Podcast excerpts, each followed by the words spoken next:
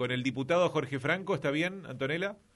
Eh, con el diputado Jorge Franco. ¿Cómo le va, diputado? Buenos días. Hola, buenos días, ¿cómo están? muy bien, muy bien. diputado que fue muy activo en lo que fue el, debate de la ley del aceite medicinal de cannabis cuando, cuando esto se debatió en el Congreso de la Nación. Ahora ya, como diputado provincial, le queremos consultar al respecto de las iniciativas que está llevando adelante la propia provincia de Misiones, que va a tener su, su plantación, que va a tener su extracción del, del cannabis medicinal. Bueno, en principio, una alegría, ¿no? Una alegría porque esto empieza a cerrar el circuito este, que a nosotros, eh, digamos, lo comenzamos cuando hicimos esa ley, que fue una ley muy difícil de sacar y por eso salió la ley que, que salió, porque la verdad que había toda una oposición y había todo un, un, componente político del momento que, que bueno, que, que, permitió que salga esa ley, digamos, ¿no? eh, así que estamos contentos porque eh, esto que Misiones está haciendo hoy es, es, nada más y nada menos que cerrar el circuito y avanzar más profundamente en el tema, ¿no? ¿Qué es lo que quedaba pendiente? habían dos cosas pendientes, el autocultivo y eh, el control de la calidad. Cuando nosotros hicimos la ley, lo que planteamos es que sea el INTA, eh, que plante, que investigue el CONICET y que eh, el ANMAT este, regule. Pero bueno, en Misiones había una realidad distinta. En Misiones tenemos la biofábrica, que es una gran herramienta. Yo estuve eh, comunicándome con el ingeniero Rovira hace unos 10 días y le comentaba esto, le, le, decía de que el hecho de que la biofábrica era una gran oportunidad y los laboratorios de salud pública también pero que había, la preocupación que uno siempre tiene en estos casos es que la calidad del producto que reciba la gente sea lo que lo que tiene que ser. Y hoy uno no tiene la garantía de que la gente que está consumiendo, porque quitémonos la careta, la gente está consumiendo aceite de cannabis, nos gustará o no, pero es así. Y compra de y compra de la calle y compra por compra internet. de la calle, compra por internet, compra en farmacias, compra compra eh, particular, en fin.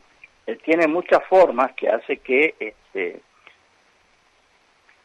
disculpe, pero estoy difónico, estoy tomando agua. Este, entonces, eh, que hace que la, esta, la, gente acceda. Pero uno no le garantiza, el Estado no le está garantizando la calidad de lo que está consumiendo. Así que con esto creo que se suple eso y es muy importante. Así que auspicioso es, es, una, es, una, es un gran paso, un gran avance y bueno, y ojalá que y que vaya bien. ¿no? Ayer el doctor Jorge Alonso, que es un poco quien va a estar también al frente de esta iniciativa, nos decía desde Buenos Aires que cuando se han puesto a estudiar eh, estos que se venden, estos aceites de cannabis que se venden, como, como decía usted, Franco, en la calle, por internet y en cualquier lado, eh, descubrieron que el 90% de, de los productos que se vendían no eran ni siquiera aceite de cannabis, era cualquier otra cosa. Es muy probable, es muy probable que sea así, sí, claro, porque no había, no, había, no estaba el regulador, el controlador, la persona que falta, el, el ADMAT, digamos, ¿no? Que controle eso así que bueno está bueno que, que, ahora se haga esto y que y que se haga que se haga y bueno se verá con qué componentes si lo hacen con CBD lo hacen con este con, con THC generalmente el componente CBD tiene que ser en gran mayoría pero yo por lo que pude leer y por lo que pude consultar creo que algo de THC va, tiene que tener porque creo que eso también colabora porque los receptores son de los dos tipos en, en el cerebro este, así que bueno, me parece que está muy bueno. No soy yo la persona que tiene que indicar cómo se hace, ¿no? Yo lo, lo hablo desde mi opinión como médico, y mi opinión de haber discutido mucho el tema.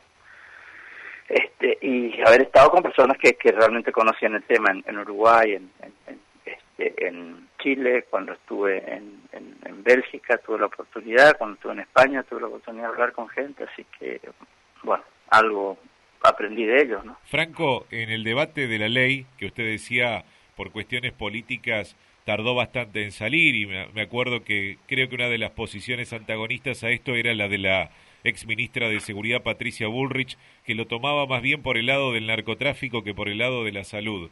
Eh, cuando se aprobó la ley, eh, ¿era una ley destinada más eh, o específicamente a los pacientes de epilepsia refractaria o existe la posibilidad de que otras afecciones, como por ejemplo enfermedades oncológicas o fibromialgia, también eh, los pacientes que han sido diagnosticados con esas afecciones puedan recibir esto?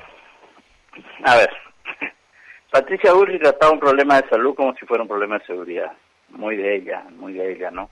Yo se lo cuestioné públicamente, ¿no? Le dije, se, se lo dije a ella en una oportunidad, este, que no se podía tratar un problema de salud este, como un problema de seguridad, que acá estamos este, tratando otra cosa.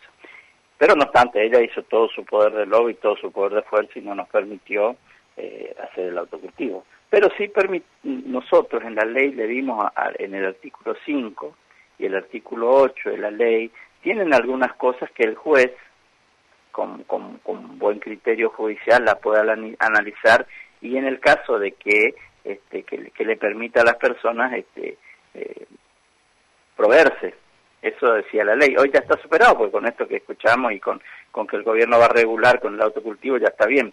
Pero digamos, porque nuestra preocupación es esa persona. Imagínese usted, una mamá, de la mamá cultiva, que plantó para que su hijo, que tenía parálisis cerebral, conozco el caso, eh, deje de convulsionar, ¿no es cierto? Un síndrome de huevo o lo que sea. Y esta mujer tiene, cometen un delito en su casa, ella no puede denunciar, porque si denuncia va preso por la plantación que está haciendo de cannabis. Entonces, eh, lo que nosotros hicimos es que haya un registro de personas que consumían el aceite canábico y con eso, este, por lo menos le damos al juez una puertita de la cual prenderse para poder, este, poder ayudar a estas personas. Pero bueno, ya eso creo que ya dentro de poco va a ser cosa del pasado y la gente va a tener la accesibilidad que corresponde. Eh, un aceite seguro y, gratuito además. Y gratuito. Yo decía barato, pero si es gratuito mejor. Nosotros tenemos nuestro laboratorio de salud pública que está en perfectas condiciones de hacerlo. Aparte, no es una locura hacerlo, lo hace mucha gente, ¿no? Si bien es cierto, lo hacen con aceite de coco, lo hacen con aceite de... lo pueden hacer con aceite de, de, de, oliva, hay muchas, muchas, muchas cosas, ¿no? Pero bueno, lo importante es que hoy eh, ya tenemos una, una entidad señera en la provincia que va a marcar el rumbo y es muy bueno que lo hagamos nosotros. Pues el tema es hacerlo en los términos prácticos y bueno, acá le encontraron la vuelta y creo que esto es, muy auspicioso. Durante el debate de la ley, Franco, eh, antes y, durante el debate de la ley le tocó hablar con mucha gente eh, que, que necesitaba esto, ¿no? que requería esto. Eh, ¿Recuerda alguna, alguna experiencia que le haya tocado, que le haya llamado mucho la atención? Tengo muchas, no sé cuál contarle, pero... Elija una.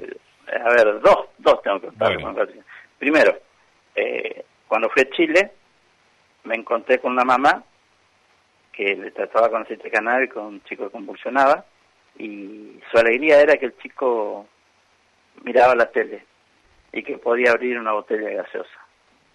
Mínimas Imagínense de lo que estamos hablando. Lo que para muchos chicos es natural y nosotros ni siquiera observamos, para esa mamá era importantísimo. Esas fueron las cosas que me convencieron. Y la otra, cuando me fui a Puerto Rico a dar una charla, que me invitaron la gente allá cordialmente, que cuando llegué me empezaba a encontrar en un auditorio joven, ¿no? Porque son los jóvenes los más interesados en este tema. Este, y me encontré con un auditorio que en promedio superaba los 55 años. 400 personas, que la mayoría eran superiores a 55 años. Con anécdotas y experiencias. Una señora de, Puerto Rico, yo le pregunté por qué lo hacía, ¿no? Y bueno, me contaron cómo lo hacía, pero bueno, le pregunté por qué lo hacía. ¿Y qué me dijo la señora? Me dijo que este, ella volvió a, ir al supermercado, volvió a ir a la plaza y volvió a visitar a sus amigas. Y bueno, listo, esas cosas me terminaron de convencer y bueno, tuve la suerte de estar en la Cámara en un momento, porque había como 20 proyectos. Entonces yo lo que hice fue juntar, leí todos los proyectos, junté un poco cada uno y bueno, y después el trabajo artesanal de militar una ley, ¿no? De caminarla, caminarla en los pasillos, digamos, ¿no? Bueno, colaboré, Carlos Gallar, que afortunadamente está de vuelta en la Comisión de Salud, volvió a ser diputada, este, y un montón de gente. Bueno, la Iglesia también colaboró con la opinión de los sacerdotes, diciendo que era necesario avanzar en el estudio médico del tema, así que bueno. Pero la ley que salió era una ley de estudio, no era una ley de autorización, si se quiere entender, ¿no? Pero bueno, sabíamos que esa era la puerta, era, era así, ya está, era, lo demás ya, ya es conocido, ¿no? Y, y, está, y estamos contentos de que varias provincias, pero Misiones creo que es la que va a dar el primer zapatazo en este sentido porque va a dar en términos prácticos, ¿no? Va a dar accesibilidad, que es la, el gran problema que es el gran problema a veces con el medicamento, ¿no? la accesibilidad y la equidad, que significa que las personas cuando lo necesiten puedan usarlo. Ojalá que sí. Gracias, Franco, por su tiempo en la radio. ¿eh? Muy amable. Hasta, luego.